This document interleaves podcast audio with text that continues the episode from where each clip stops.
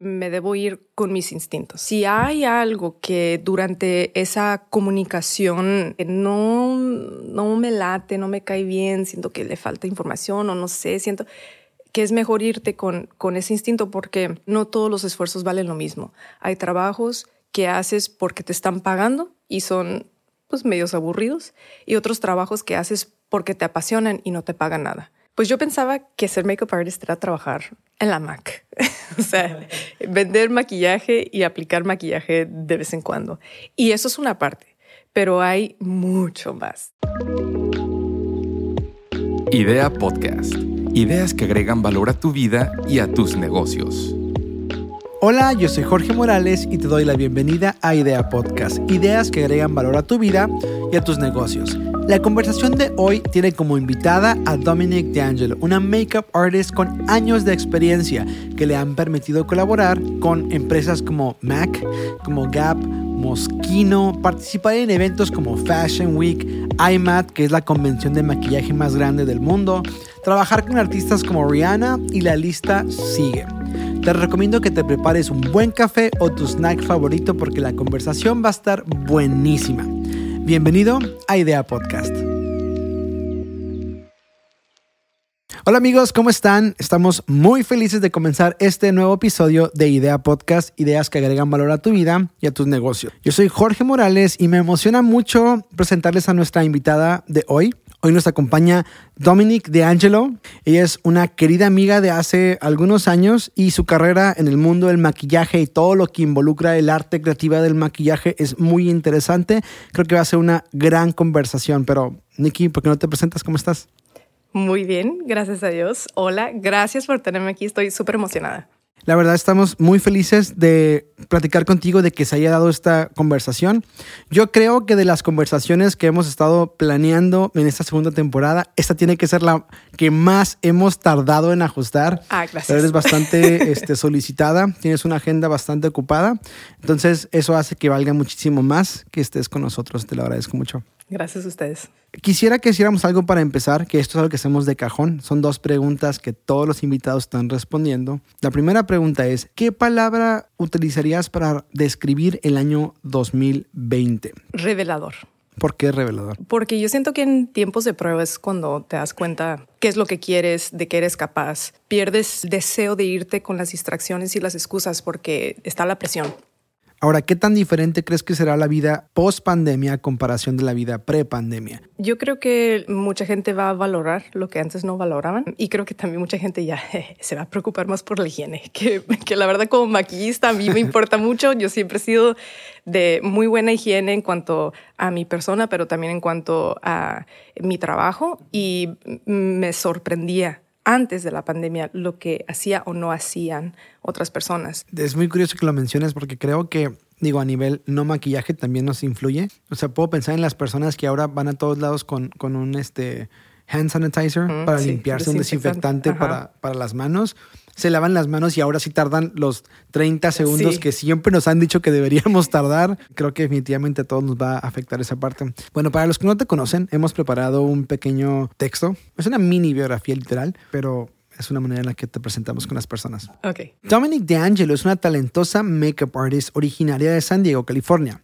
que desde hace algún tiempo ha incursionado en el mundo del maquillaje y la moda. Ha participado en múltiples plataformas del mundo de la belleza como IMATS y ha colaborado con reconocidas marcas y celebridades, además de participar en grandes producciones de la industria como Fashion Week.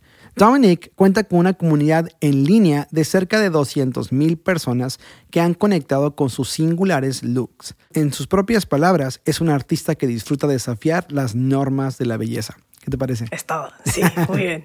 Me interesa mucho tu opinión sobre varios temas que vamos a ir abordando uno a la vez, pero creo que igual que todas las películas, igual que todas las historias, se disfrutan más cuando son desde el comienzo. Entonces, me gustaría preguntarte, ¿dónde comienza tu interés por el mundo de la belleza y el maquillaje? Vayámonos al principio, tu primera exposición, tu primer acercamiento hacia ello, ¿de dónde nace? Yo soy un artista. Antes de ser este makeup artist ni nada, yo me encanta el color, me encanta pintar. En el trabajo que yo tenía en San Diego, tenía como unos 19 años era muy monótono mi trabajo. Entonces yo me estaba aburriendo y decía, pues me voy a empezar a maquillar, pero así colores que me gustan, voy a empezar a experimentar. Y entonces me pintaba para ir al trabajo y pues trabajaba en un ambiente como de abogados y así. Entonces muy diferente. El lugar menos, menos óptimo para ser artístico. Sí, yo estaba en recepción, entonces abrían la puerta y ah, de repente se quedaban atorados de, um, ok, bueno, buenos días. Entonces yo empecé con eso, empecé a trabajar en mí misma y empecé a tomar fotos. Y así empecé. Entonces sientes que tu corazón artista estaba encontrando nada más una manera idónea o ideal para compartir lo que ya tenías adentro. Definitivamente. Y, y muy fácil de trabajar. O sea, hacía algo y si no me gustaba me lavaba la cara. Okay. O sea, y, y al principio eh, hacía mucho, este, muchas caracterizaciones. Entonces llegaba a trabajar y en la noche decía, ok, me voy a pintar como zombie. Entonces me embaracé, me ponía así que la sangre y todo. Y luego practicaba. Y si me desesperaba o si no me salía, me lavaba la cara y ya. No había problema problema. Entonces así también iba practicando en la noche también y era esa expresión artística que necesitaba salir. ¿Conocías en ese entonces cuando empezaste o tuviste alguna influencia parecida a lo que ahora estás haciendo? Que dijeras, ah, mira, más o menos algo así me gustaría hacer o, o, o no. Hasta que yo me fui a vivir a Los Ángeles, yo me empecé a dar cuenta de lo que realmente era el trabajo de un make-up artist profesional. Mis referencias antes eran, ah, mira la revista, el color, qué bonito. O la película esta de Mrs. Doubtfire, ¿no? Papá por siempre, que es un hombre que o sea, se maquilla y todo, y es una mujer. O sea, esa, transición eh, a mí me impresionaba. Entonces, eh, no fue hasta entonces que empecé a realmente ver lo que era. ¿Y qué fue lo que te ayudó o lo que te invitó a tomarlo más en serio, a lo mejor darle como una, algún tipo de, de formalidad en camino a que se convirtiera en una carrera? Pues primero mi esposo siempre fue como que me apoyaba en todo y me decía, ok, este, te vamos a comprar esto y el aerógrafo y ahora este maquillaje y este maletín. Y él siempre me motivó porque veía que lo hacía bien y me decía, ok, y él me empujó, ahora cobra. ahora cobra por tu arte. Vamos a recuperar un poco de la inversión. O sea, lo vale, entonces cobra bien. Y empecé con unos trabajitos y aquí y allá y empecé en una plataforma que ya no existe, se llamaba Periscope, que era como Instagram Live, ¿no? Oh, como sí, videos en vivo. Sí, sí, me acuerdo. Y ahí eh, había maquillistas o, o makeup artists en Los Ángeles y de otras partes que daban eh, pláticas, pues así en vivo de asistir, de Fashion Week, de sus experiencias. Y conecté con una que se llama Lottie y ella está en un súper alto nivel y ella como que me tomó bajo sus alitas y me dijo, ven para acá, te voy a enseñar cómo Wow. es esto. Creo que la mayoría de los proyectos creativos o artísticos tienen esta, este valioso ingrediente que es empírico, en donde Sí. lo, lo- lo aprendes o lo valoras hasta que lo estás haciendo. O sea, me interesa mucho saber, ya hablaste de tu esposo como una influencia, pero tus amigos, tu círculo cercano, ¿cómo se sentían de que tú estabas considerando esto como una carrera? Pues nadie estaba familiarizado con esa carrera, entonces no sabían ni, ni qué se podía ganar, o sea, que si realmente había dinero o no había dinero. ¿Y tú cómo te sentías de que las personas a tu alrededor no conocían? ¿Alguna, ¿En alguna manera te generó alguna inseguridad? No, no soy de esas personas. ¿Por qué crees que no te influyó?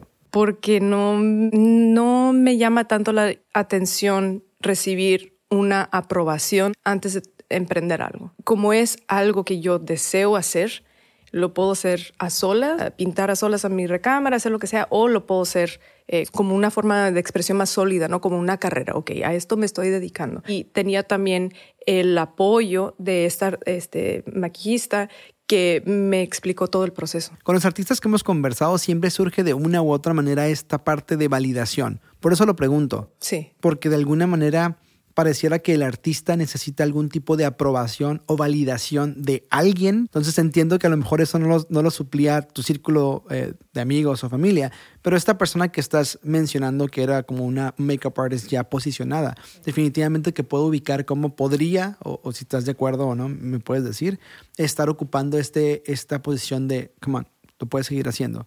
Vas bien, ¿estás de acuerdo? Sí, porque lo que yo me imaginaba que era la carrera de makeup artist es muy diferente a lo que realmente es o lo que es para mí. Entonces, las ideas que yo tenía no se comparan con eso y el que ella tuviera esa experiencia, 13 años de trabajo en, en ese ambiente antes de que yo llegara a conocerla, me permitía a mí resolver las dudas que yo tenía acerca de qué estaba bien, qué era aceptable, qué no. Mencionaste hace un minuto que era muy diferente la industria como te la imaginabas. Entonces, platícame un poquito de ese contraste. Pues yo pensaba que ser makeup artist era trabajar en la Mac. o sea, vender maquillaje y aplicar maquillaje de vez en cuando. Y eso es una parte pero hay mucho más. La primera cosa que hice en cuanto a esa industria profesional fue asistir a alguien en una campaña de belleza. Entonces yo pude ver cómo estas marcas de renombre estructuran sus photoshoots, sus sesiones para poder sacar los looks, con cuánta anticipación los sacan, cómo usan los productos, porque a veces cuando hacen estos photoshoots aún no tienen el producto hecho. Wow. Y entonces esas tomas, este, cómo lo trabajan los modelos, em, todo eso fue muy diferente. Otro planeta dentro de ese mundo es fashion. Okay. Yo pensaba que fashion era puro lujo. Te, te mandan traer y te pagan todo y te ponen en un hotel y conoces celebridades y no, o sea, tú pagas tu avión. Mi primer Fashion Week fue en Milán. Entonces me dijo esta artista, si quieres estar en mi equipo para Fashion Week, tienes que estar en Milán estas fechas. Entonces, normalmente lo que pasa cuando no tienes una conexión personal con alguien que ya va a estar allá, tú vas esa semana que va a ser Fashion Week, tú pagas tu boleto, tú pagas tu Airbnb, tú pagas tu comida y tú esperas a que te confirmen porque hay veces en donde no te confirman hasta la noche anterior. Y si te llegan a confirmar la noche anterior y tú sigues en San Diego, no llegaste y ya te quemaste con esa persona. Entonces, tú tienes que estar esperando y te pueden, te pueden cancelar a última hora, te pueden confirmar a última hora o te pueden ignorar. Ya, ya ubico, y por todo lo que me estás platicando, lo importante y lo valioso que puede ser que una persona como la que mencionaste te lleve bajo sus alas y te, te, guíe, te oriente. Me puedo imaginar lo complicado que es, incluso lo difícil y hasta imposible que podría ser si no hay alguien que te apadrine como esta persona. Entonces, ¿cuál es la lección más valiosa que has aprendido de ella? Ella siempre me recuerda que me debo ir con mis instintos en cuanto a trabajos, en cuanto a clientes, si hay algo que durante esa comunicación al principio de que se está organizando un evento o algo que no, no me late, no me cae bien, siento que le falta información o no sé, siento que es mejor irte con, con ese instinto porque no todo vale. O sea, no todos los esfuerzos valen lo mismo. Hay trabajos que haces porque te están pagando y son pues medios aburridos y otros trabajos que haces porque te apasionan y no te pagan nada. ¿En qué manera crees que esas, esa lección, por ejemplo, te ha ayudado a ser la profesional que eres ahora? Me ha ayudado a tomar decisiones que hubieran sido más difíciles considerando todos los factores. Me es más fácil decir sí o no. Entonces, decides entrarle formalmente o, de lleno al proyecto de Makeup Artist, empiezas a dar tus primeros pasos en el mundo del maquillaje, decides que te gusta, estás encontrando oportunidades, ¿qué es lo que haces primero cuando decides empezar a, involucrarte en esto como profesional? Yo creo que uno, decidir hacia dónde te quieres ir.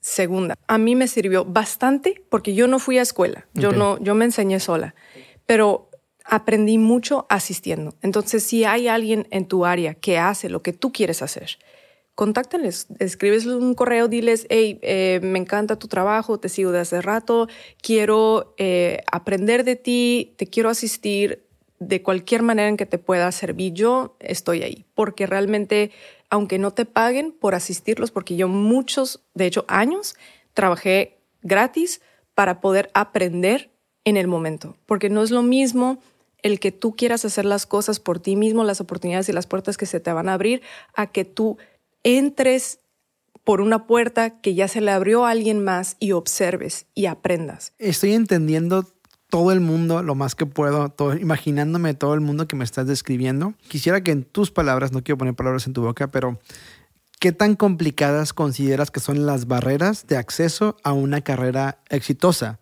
De un makeup artist? Ahorita como hay mucha gente que quiere ser maquillista por, por social media, ¿no? Y, todos los medios que existen y ahora que hay fotos y backstage y hay cosas que no se conocen, eh, que no se conocían antes. Yo creo que sí es posible, pero hay que tener la mejor actitud.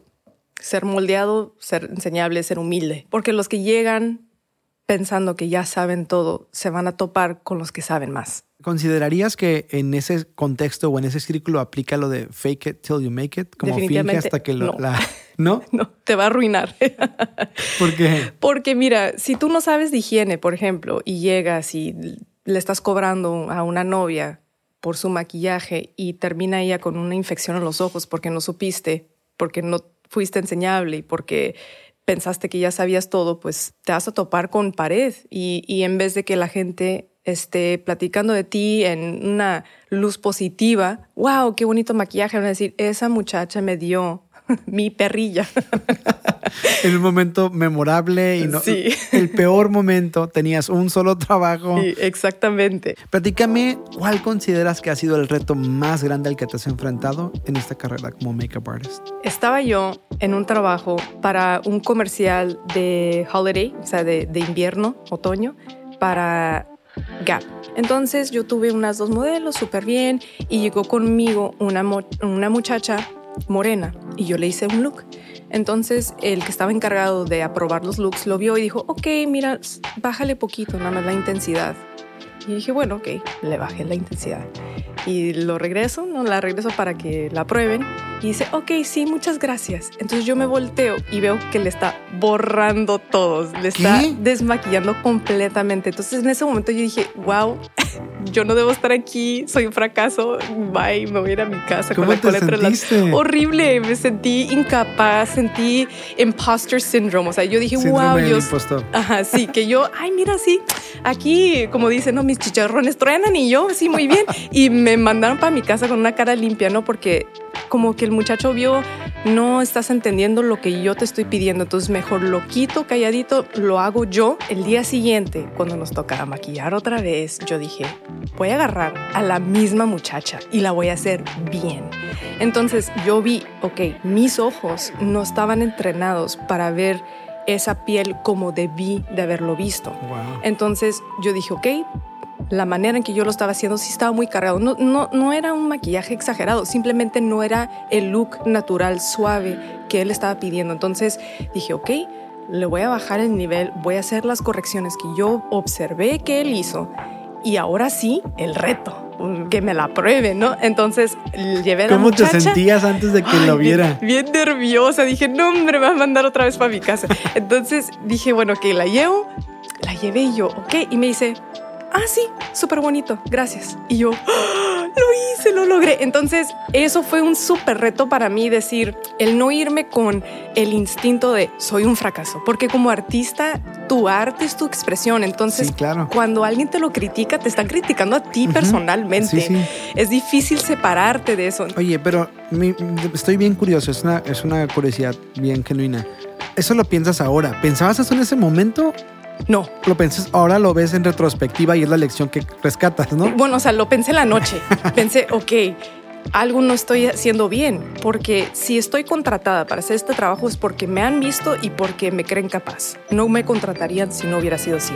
Entonces, soy capaz, pero algo hice mal. ¿Y en qué fallé? ¿Qué fue lo que a mí me falló? Pero mm, si las personas llegan con mucho ego o lo que sea, no, no pueden hacer esas correcciones. Tienes que ser enseñable, tienes que ser moldeable y decir, ok, mira, voy a hacer estos ajustes y ahora ya es este, una cosita más para tu arsenal. Ya sabes cómo hacer una cosa más.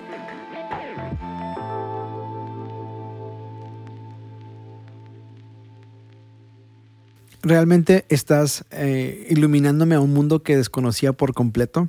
Me gustaría que mencionaras a lo mejor algunas de tus colaboraciones eh, más memorables, que dijeras, me encantó colaborar con este artista, me encanta colaborar con esta marca. Eh, realmente creo que eso ayuda a dimensionar un poco el, tipo de carrera que es la de makeup artist.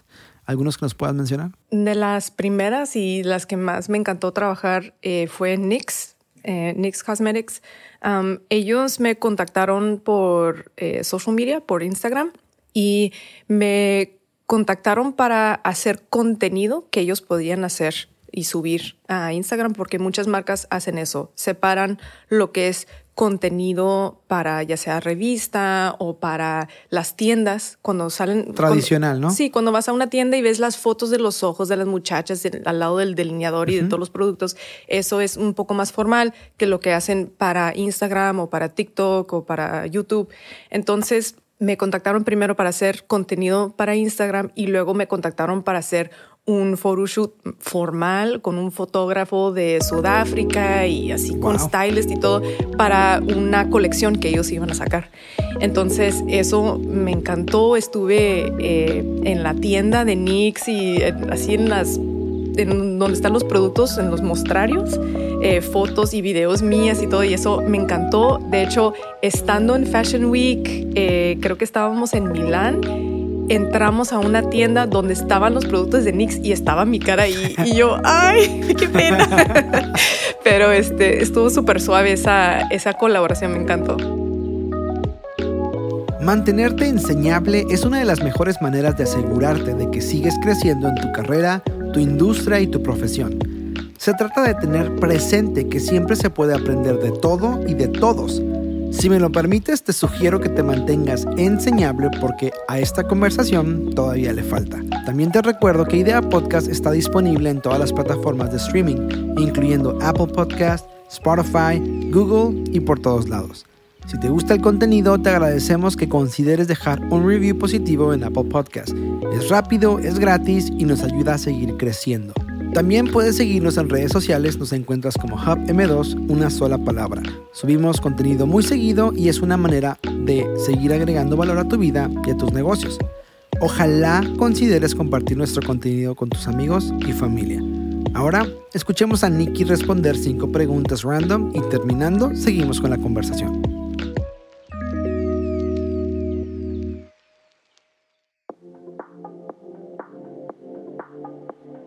Hola, mi nombre es Dominic y estas son mis cinco preguntas random de Idea Podcast.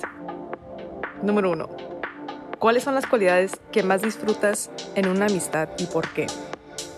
Eh, número uno, yo creo que la honestidad es súper importante porque si no, pues todo es mentira. Ah. este, y otra cosa que también me gusta mucho es tiempo en calidad. No importa que sea un día cada seis meses, que ese tiempo se disfrute. Número dos, ¿quién dirías que fue tu primer crush de la televisión o celebridad y por qué? Híjole, eh, MacGyver.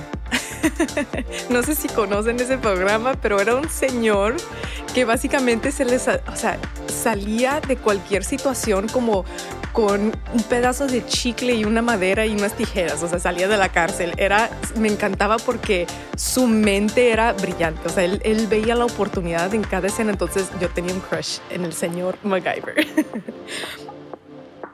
Número 3. ¿Qué es lo que está en tu lista de cosas por hacer para este año que aún no has cumplido?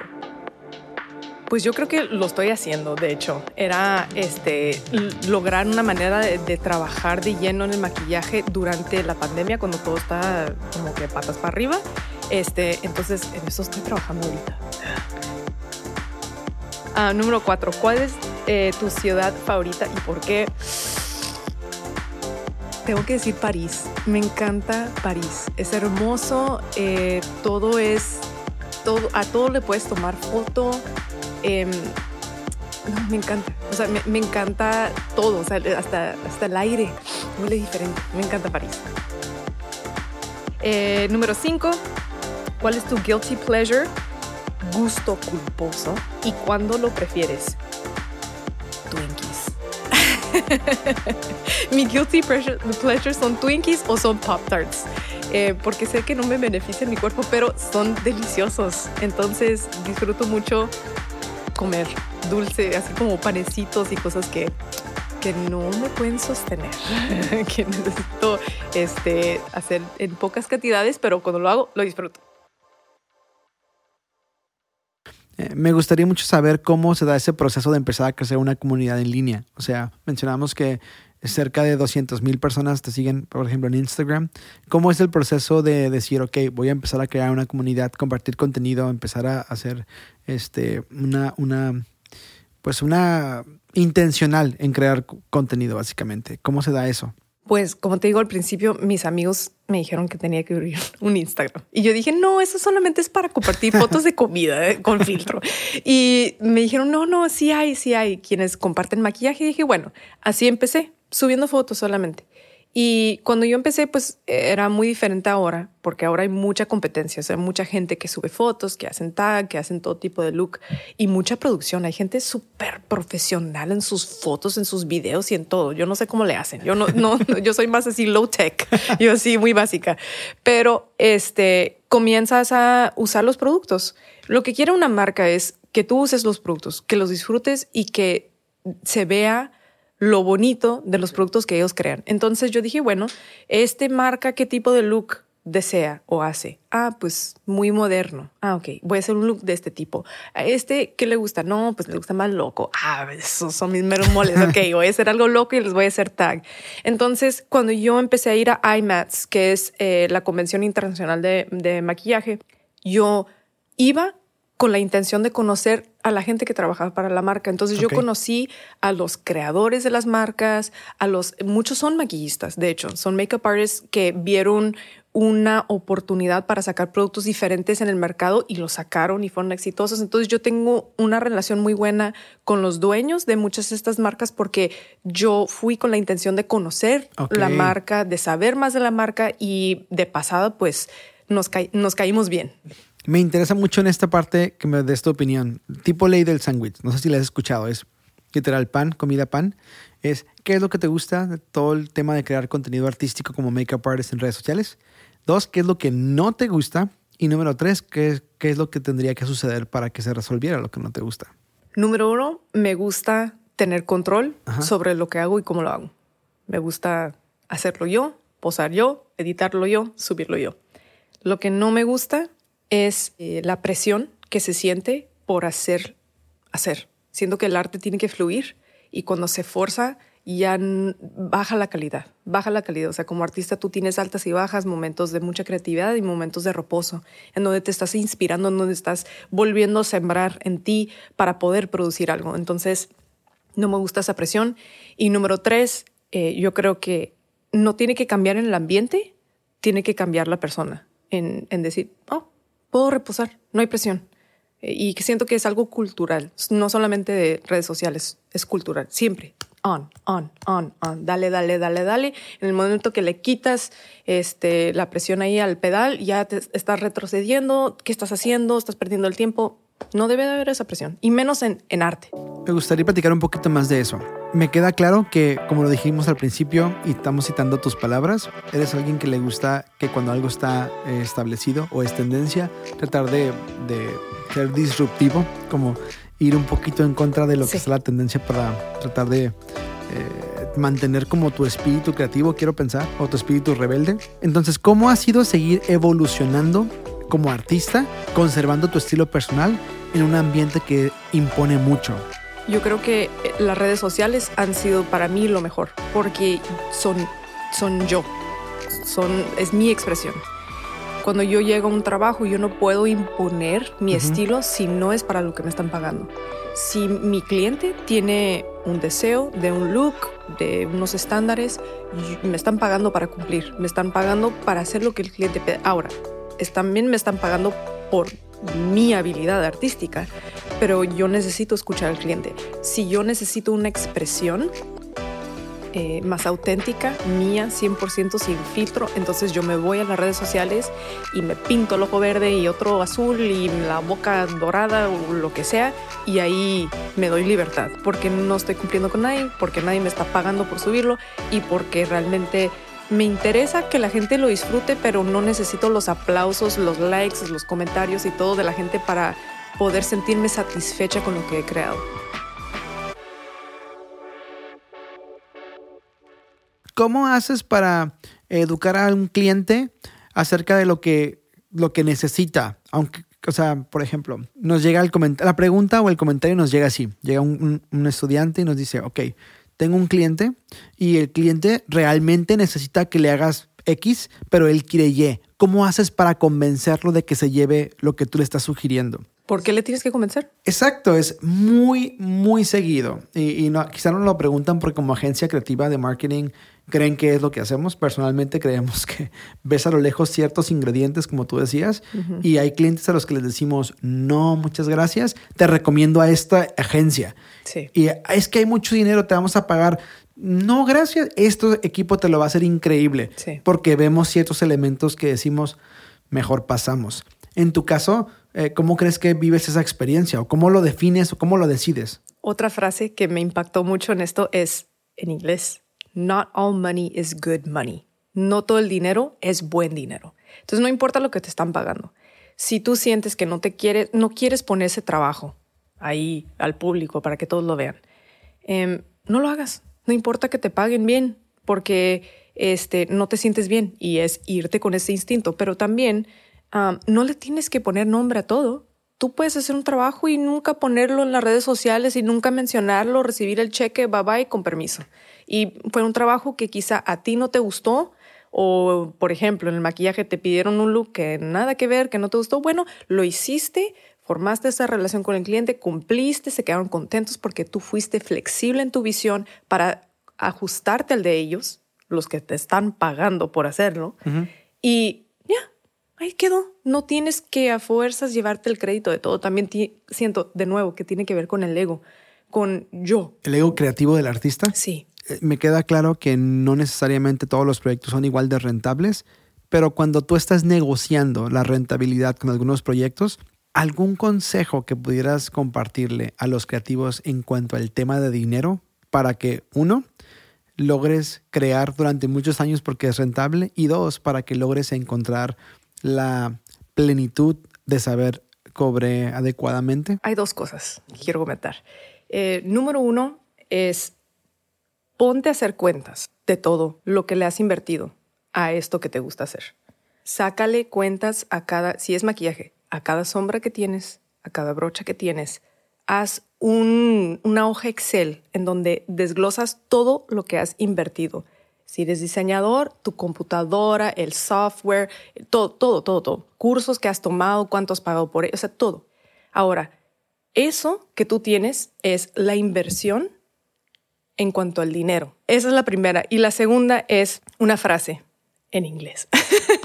una frase que básicamente dice, cuando yo me tardo cinco minutos haciendo algo, tú no me estás pagando por cinco minutos de mi tiempo, tú estás pagándome por todos los años que he estado estudiando lo que me gusta hacer para poder hacer este trabajo en cinco minutos. Pregunta a otras gentes en la industria, en la industria en donde te encuentras, ¿qué cobran ellos? Hay algunos que no te van a querer responder, otros que sí. Pregúntales ¿Por qué crees que no quisieran responder? por competencia, porque es, es este, yo creo que todos somos un poco inseguros en cuanto a lo que cobramos. Como que decimos, híjole, es que, ¿y si el otro cobra más? O si el otro cobra menos, ¿Y estoy ¿A qué crees que se más. debe eso? La inseguridad. Pues que es un- algo más privado. O sea, ¿Estás de acuerdo con esa privacidad? O sea, ¿crees que no crees que nos convendría a todos necesariamente en la industria creativa que fuéramos un poquito más abiertos al respecto? yo creo que sí. Yo- definitivamente yo creo que sí, pero también tiene que ver con eh, la seguridad que tú tienes en el trabajo que haces y cómo eh, lo publicas. Por ejemplo, en esa misma línea, ¿qué tan valioso y necesario crees que es que más personas en plataforma sean rebeldes en su manera de distinguir lo que hacen o de definir lo que hacen? Em, yo creo que es importante ser, genuino. Si tú eres rebelde y eres un rebelde callado y no te gustan las redes sociales, quédate callado. No, no tienes que tú hacer las cosas por las demás personas. Tú puedes influir sin estar en Instagram. Tú puedes influir un círculo personal en tu secundaria, en tu área de trabajo, en tu empresa, lo que sea, simplemente con ser tú, genuino. Porque yo creo que más que la rebeldía es la transparencia lo que intimida. El decir, no tengo uh, con quién compararme porque yo soy única o único y no necesito yo adaptarme a tu expectativa de mí porque en primer lugar no me conoces, en segundo lugar no me diseñaste y en tercer lugar no dependo de esa aprobación para ser, para ser yo. Entonces eso se va a reflejar en donde estés. Si te metes a YouTube, ahí se va a ver también. Y si te metes a Instagram, ahí también.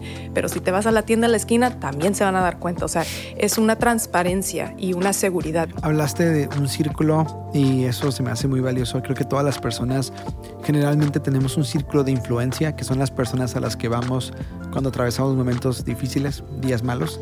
Que son como esas personas que valoramos porque están ahí. Entonces, en tu caso, ¿quién dirías que es tu círculo cercano, tu círculo de influencia? Pues mi círculo es mi esposo, somos mi esposo y yo, somos un equipo.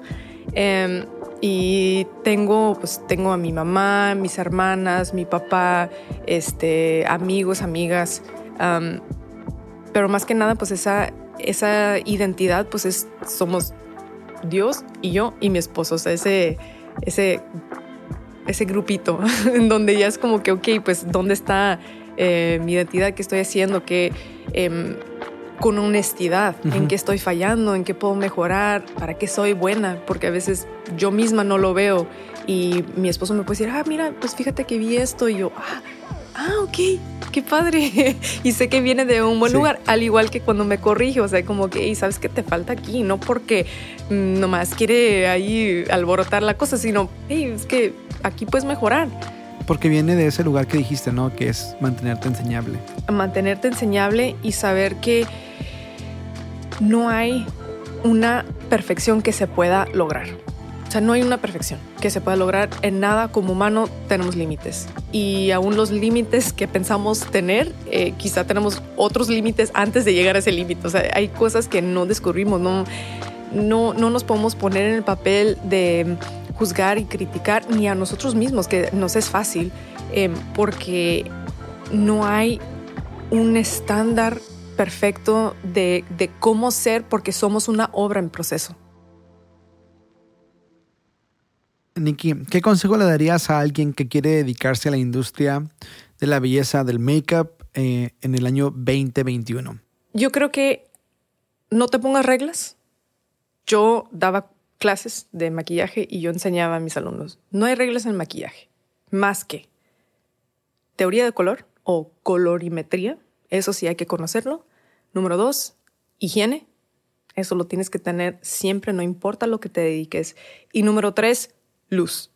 O sea, cuando tú estás viendo algo, la luz, la temperatura de la luz, cómo se está grabando, cómo todo eso tiene que ver con cómo se va a ver tu maquillaje. Todo lo demás modas, colores, texturas, tú déjate llevar, experimenta. Al cabo, si te equivocas, se lava la carita, tan tan.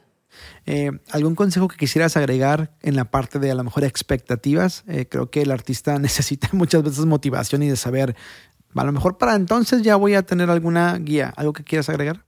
Yo creo que tienes que saber, porque es un hecho, que a veces no te van a pagar, que vas a trabajar gratis y en esos trabajos te están compensando con otras cosas y esas cosas las tienes que buscar.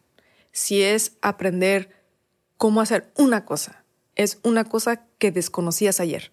Entonces eso te sirve para ser un maquillista eh, culto, o sea, alguien que, que sabe de la industria, que sabe de todo. Entonces, hay veces en donde no te van a pagar y a veces en donde te dicen que te van a pagar y no te va a llegar el oh, cheque.